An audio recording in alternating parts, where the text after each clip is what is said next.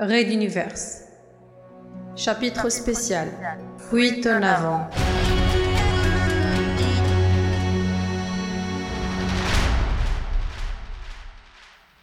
Épisode 3.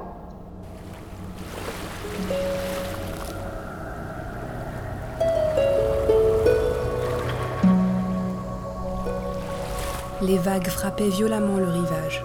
Le vent soufflait, la pluie était battante. Tel était le climat des côtes occidentales. Située à plusieurs milliers de kilomètres au nord de Materwan Centrum, cette petite région pauvre et peu peuplée était l'une des premières à s'être soulevée contre l'augmentation des impôts royaux. Les promesses de redynamisation de l'économie et de grandes infrastructures, notamment portuaires, étaient arrivées trop tard.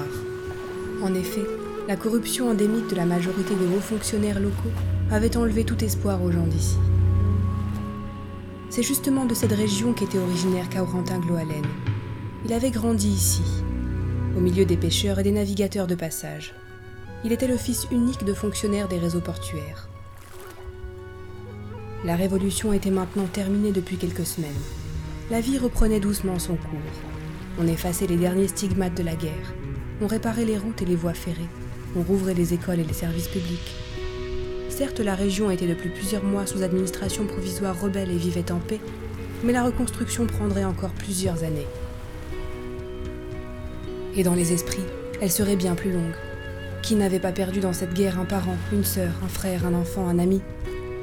Comme quasiment tout le monde ici, Kaurentin avait été frappé par la Révolution, et cela malgré son jeune âge.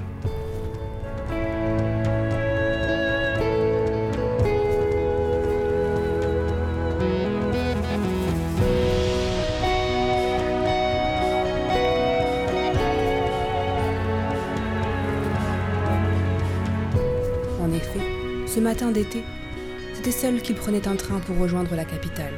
Ses parents, agents actifs du renseignement des révolutionnaires, figuraient parmi les innombrables victimes de la Révolution, sommairement exécutés par des forces royalistes au sud de la région.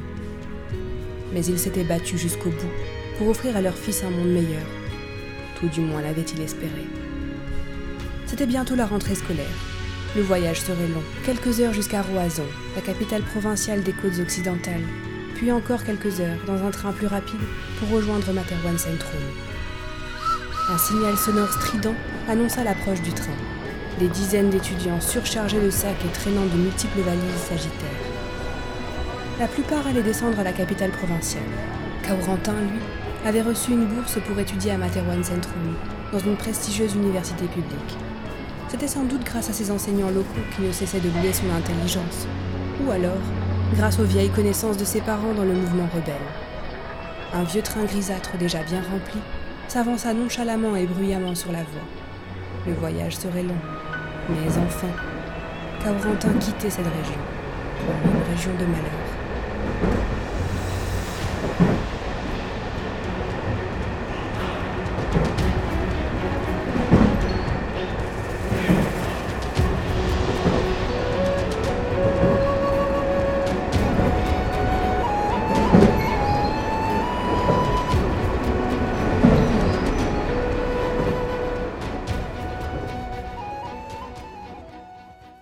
À suivre.